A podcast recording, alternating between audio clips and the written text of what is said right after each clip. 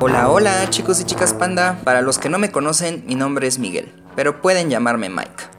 Y se me conoce mejor con el seudónimo de Panda Líder, y soy el dueño y creador culinario de repostería Panda Hu. Para los que ya me llevan siguiendo desde hace tiempo, sí, lo sé. Perdón, sé que me he ausentado, no me golpeen, pero créanme que ha sido por una excelente causa. Y el día de hoy estoy que no quepo de la emoción. ¿Saben por qué? Pues este día estamos lanzando el episodio piloto de nuestro nuevo podcast La magia detrás del panda. Y esta semana también lanzaremos el primer y segundo episodio. La idea del podcast surgió después de un largo periodo de reflexión y silencio en las redes. Y concluí que definitivamente me gustaría encontrar la manera de acercarme más hacia ustedes, mis queridos seguidores, y poder compartir algo más que se puedan llevar cada semana que los ayude a expandir su mente y conocimientos en este infinito mundo de la repostería. Y como no encontré a nadie que hiciera eso en español, y pues la neta chicos y chicas panda, soy muy pero muy parlanchín, pensé, ¿qué mejor forma de canalizar mi verbo rea que en un podcast? Es una forma de acercarme más hacia ustedes y sentir que me estoy echando un cafecito, una platicadita con ustedes cada semana, todo esto sin abrumar a mi familia.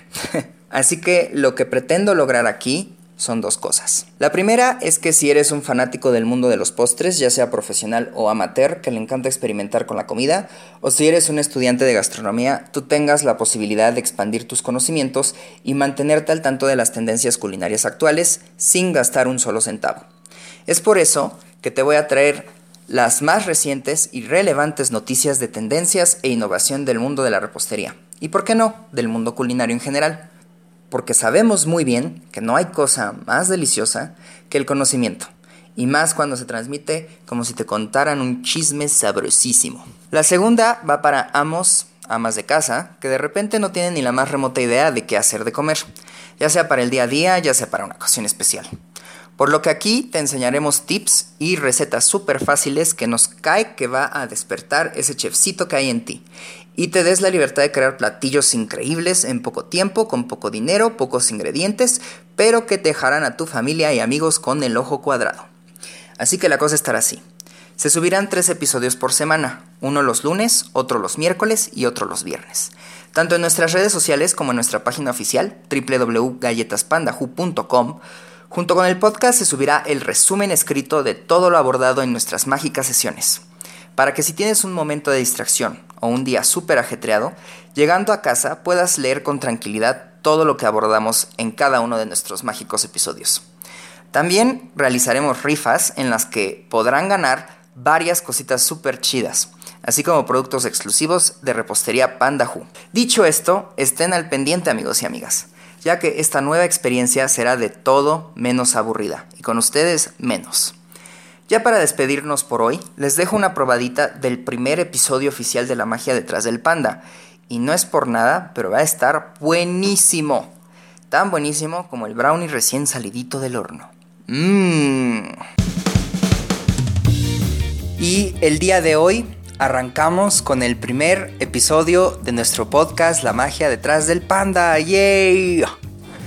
Y bueno, qué mejor forma de arrancar este último mes del año y de la década que con algo de gran relevancia para quienes nos dedicamos al mundo de la repostería.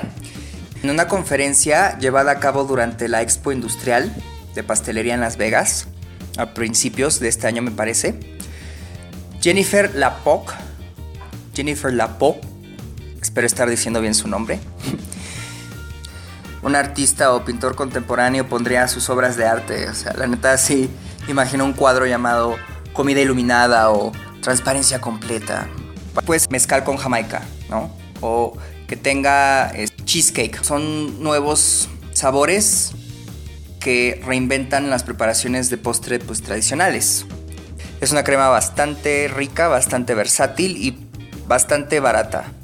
Y aparte los utensilios que necesitan para elaborarla son bastante fáciles de conseguir. Yo creo que son utensilios que todo el mundo tiene en sus cocinas. Sí.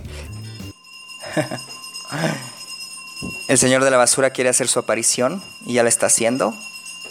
Saluden al señor de la basura. Hola, señor de la basura.